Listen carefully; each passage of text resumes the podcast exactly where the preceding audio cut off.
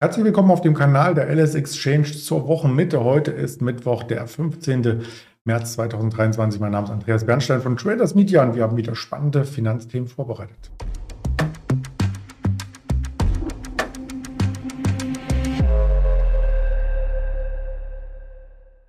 Das Ganze mit Präsentation und natürlich dem Risikohinweis, dass all das, was hier präsentiert wird, keine Handelsempfehlung und keine Anlageberatung darstellt, sondern ganz objektiv die Fakten noch einmal zusammenfasst. Ja, insbesondere auch den gestrigen Handelstag. Viele hatten am Montag sich erschrocken, als der DAX über 3% verlor. Wir sind durch die 15.000 nach unten gerutscht und machten erst Halt um 14.900. Ein volatiler Handel am Dienstag. Wir sprachen mit dem Daniel ähm, Saurenz darüber und dann gab es tatsächlich das Reversal am Dienstag, Tuesday Reversal und am Ende sogar ein Plus von 1,8 Prozent. Und wie sich das hier skizziert, das äh, schauen wir uns im Chartbild einmal hier live an und zwar auch mit der Vorbörsenindikation. Wir sind jetzt wieder bei 15.242 in der Vorbörse und haben da, wenn man sich die große Range anschaut, und das ist ja das, worauf die Marktakteure ähm, in den letzten Wochen immer wieder äh, geachtet haben, zwar einen Ausbruch auf der Unterseite kurzfristig gesehen. Der lief bis zu den Tiefpunkten aus Mitte Januar.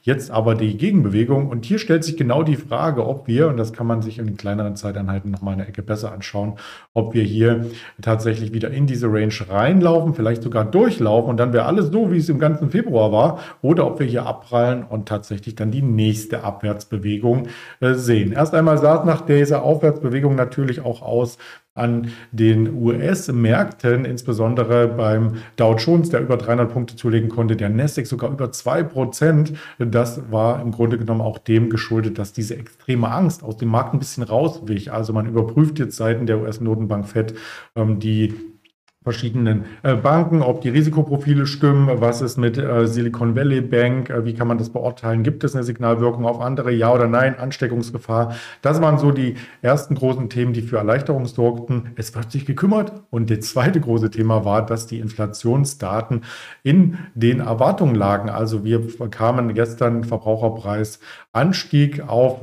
Jahressicht, also Monat diesen Jahres zum Monat letzten Jahres im Vergleich von 6 Prozent, immer noch hoch. Aber das kommt sehr, sehr nahe dem Zinsniveau jetzt dran und es ist genau das, was erwartet wurde. Also keine Enttäuschung in dem Sinne, wie wir es im letzten Monat gesehen hatten. Da gab es zwar auch etwas leichtere Anstiege ähm, im Vergleich zum Monat davor wiederum, aber höher als die Erwartungen. Gestern wurden die Erwartungen genau getroffen und das hat der Markt letzten Endes gefeiert im Zusammenhang und im Nachgang nochmal an den gestrigen Handelstag ähm, das Bild im Tief nochmal fast die Montagstiefs getestet und dann ging es vorrangig nur nach oben. Was sagt denn da das Sentiment dazu aus Deutschland? Äh, das bringen wir hier auch gleich mit ins Blickfeld. Ich bin gespannt. Ah ja, es gibt schon wieder einen Kaufdrang und das haben wir auch am Markt gesehen gestern. Also Schnäppchenjäger sind vielleicht unterwegs äh, gewesen. Insbesondere ähm, bei Werten, die etwas äh, stärker gebeutelt waren. Ich bringe die Übersicht mal gerne mit. Also eine Porsche war ja sehr, sehr äh, stark und auf der anderen Seite über Porsche hatten wir erst berichtet in den vergangenen Tagen. Montag war es, glaube ich. Und jetzt ähm, ist die Volkswagen als ähm, einer eine Konzernmutter, kann man fast schon sagen, genau, denn sie hält ja auch noch einen großen Anteil an den Porsche-Aktien mit äh, Zahlen äh, quasi über die Ticker gekommen und die waren okay, kann man sagen, aber da zeigt sich natürlich, dass da viel Investitionsbedarf einfach noch vonnöten ist.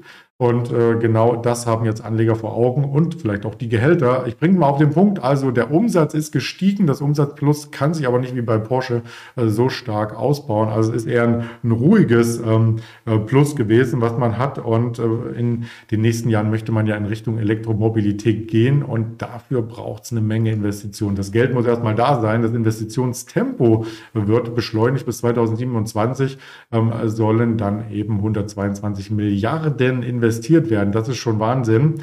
Ähm, nicht nur in Autos, sondern auch in den gesamten Prozess der Autoherstellung. Also Thema Digitalisierung. Und das Ziel ist, äh, dass man ähm, einen Rekordwert beim Anteil der reinen Elektroautos von 7% Anteil jetzt erreicht hat, aber es ist trotzdem eben auf niedrigem Niveau. Und man könnte hier äh, sicherlich, äh, wenn man die Zahlen jetzt globaler betrachtet, mit einer Tesla noch nicht so richtig mithalten, was die Auslieferung angeht, übrigens auch nicht. Aber das sind eben die Ziele. Also man möchte ähm, bis zu 15 Milliarden investieren, zum Beispiel in den Aufbau einer Zellfabrik und so weiter.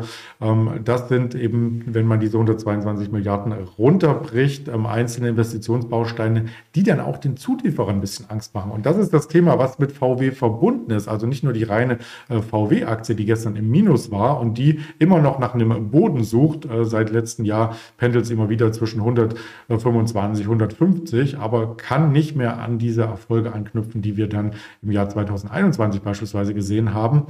Ähm, da gab es ja auch sehr, sehr äh, tolle Ziele, die aus der Konzernleitung kommuniziert wurden. Und jetzt müssen sie auch umgesetzt werden. Das kostet Geld. Und gerade die Zulieferer haben da ein bisschen Angst vor, dass diese großen Investitionen, wie zum Beispiel diese 15 Milliarden in die äh, Zellfabrik der Batterietochter PowerGo, äh, ja, da werden nicht die, die Batterien von Warta oder so genutzt, ja, als Beispiel, oder von Bosch. Und genau die zittern eben dann. Also eine Vitesco, eine Valeo, ähm, andere Zulieferer, vielleicht auch eine Continental, die kommen dann vielleicht in Schwierigkeiten, wenn VW alles selber macht. Das wollte ich hier nochmal auf den Punkt bringen. Vielleicht noch einen anderen Fakt. Wenn das Konzernergebnis gut läuft, profitieren natürlich auch die Manager davon mit ihren Gehältern. Und die sind tatsächlich ähm, äh, recht üppig aus meiner Sicht. Also steht mir natürlich nicht zu, dass jetzt ähm, für den einzelnen ähm, Vorstand äh, dann nochmal äh, zu gewichten. Ja, aber wenn man sich die Zahlen durchliest, gab es aus dem Konzernbericht, das muss ich ablesen, 7,9 äh, Millionen Gesamtvergütung für Herbert Dies und dann hat er aus dem vergangenen Jahr ähm, nochmal 3,9 ähm, erhalten und damit ist das Gehalt bei 11,8 Millionen Euro gewesen. Auf Platz 2 Oliver Blume, das ist also der Nachfolger, der hat ein bisschen weniger ähm, Grundgehalt bekommen, 7,3 Millionen, er hat auch eine Doppelfunktion, also er ist Vorsitzender der Volkswagen AG und auch Chef äh, der VW-Tochter Porsche übrigens, also zwei Jobs. Dafür ist es vielleicht okay. Okay, Gunnar Kilian ist auch dabei, seit 25 Jahren im Konzern aktiv, ähm, verantwortet die Bereiche Personal und Truck und Bus und so weiter. Und da kommt noch 6,8 Millionen ähm, zusammen. Also wenn man das in Summe bringt, sind es schon hohe absolute Zahlen. Aber wenn der Erfolg und der Umsatz und so weiter bei Volkswagen ähm, stimmt, dann ist das ja durchaus vielleicht äh, zu rechtfertigen. Das wollte ich hier auch nochmal mit als Randnotiz reinbringen. Und damit fliegen wir ins zweite Thema, Fraport. Fraport, also der ähm, Flughafenbetreiber, ähm, hat schon im Januar verkündet, dass die nicht nur Urlaubsbuchungen zunehmen, sondern auch die Business- und Frachtraten sich wieder ganz gut stabilisieren. Und jetzt kamen tatsächlich ähm, Zahlen auf den Tisch und die möchten wir ja auch mitbringen. Das Konzernergebnis ist um zwei 82 Prozent auf 167 Millionen nach oben ähm, geschnellt und letzten Endes bleibt dann ähm, ja, ein größerer Nettogewinn übrig als erwartet. Da waren nämlich nur 100 Millionen erwartet. Also das ist schon ordentlich und da sind auch Analysten und das Unternehmen selber überrascht. Also wenn man die eigenen Prognosen noch schlägt, super.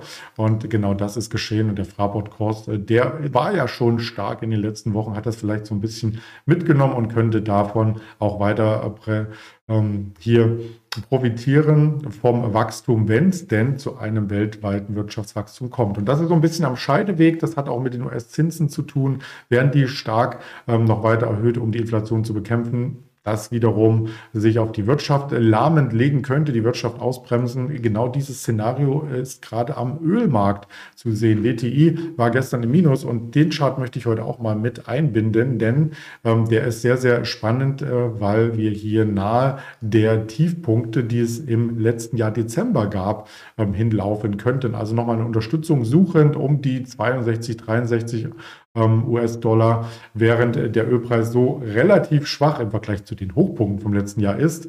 Also sich von da aus nun fast halbiert hat, ähm, hat Saudi Aramco einen Rekordgewinn eingestrichen. Das möchten wir gerne ein andermal nochmal zum Thema machen. Aber die Ölindustrie kann auch mit diesen Preisen Rekordgewinne machen oder zumindest sehr, sehr gute Gewinne. Aber äh, ob die Wirtschaft das jetzt gerade gut findet, dass eben Ölpreise und so weiter nach unten gehen, es tut zumindest die Inflation seitens der Erzeuger ein bisschen zurückbringen. Und das ist auch das Thema beim Blick auf den Wirtschaftskalender Erzeugerpreise aus den USA Die kommen nämlich heute 13.30 Uhr. Wir sprachen gerade über die Verbraucherpreise, heute noch die Erzeugerpreise.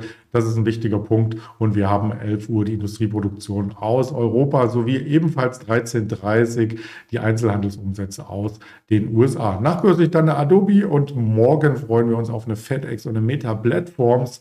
Weitere Infos, nicht nur den Fear Creed Index, gibt es auf den Social Media Kanälen der LS Exchange. Und damit freue ich mich, dass wir dann morgen mit dem Ingmar Königshofen vorlieb nehmen im Sinne eines Interviews. Und ja, das bringt dann immer noch mal ein bisschen mehr Interaktion in das Format. Äh, wenn Ihnen das Video gefallen hat, gerne ein Like geben, den Kanal abonnieren und damit wünsche ich einen erfolgreichen Handelstag. Bis morgen in alter Frische. Ihr Andreas Bernstedt.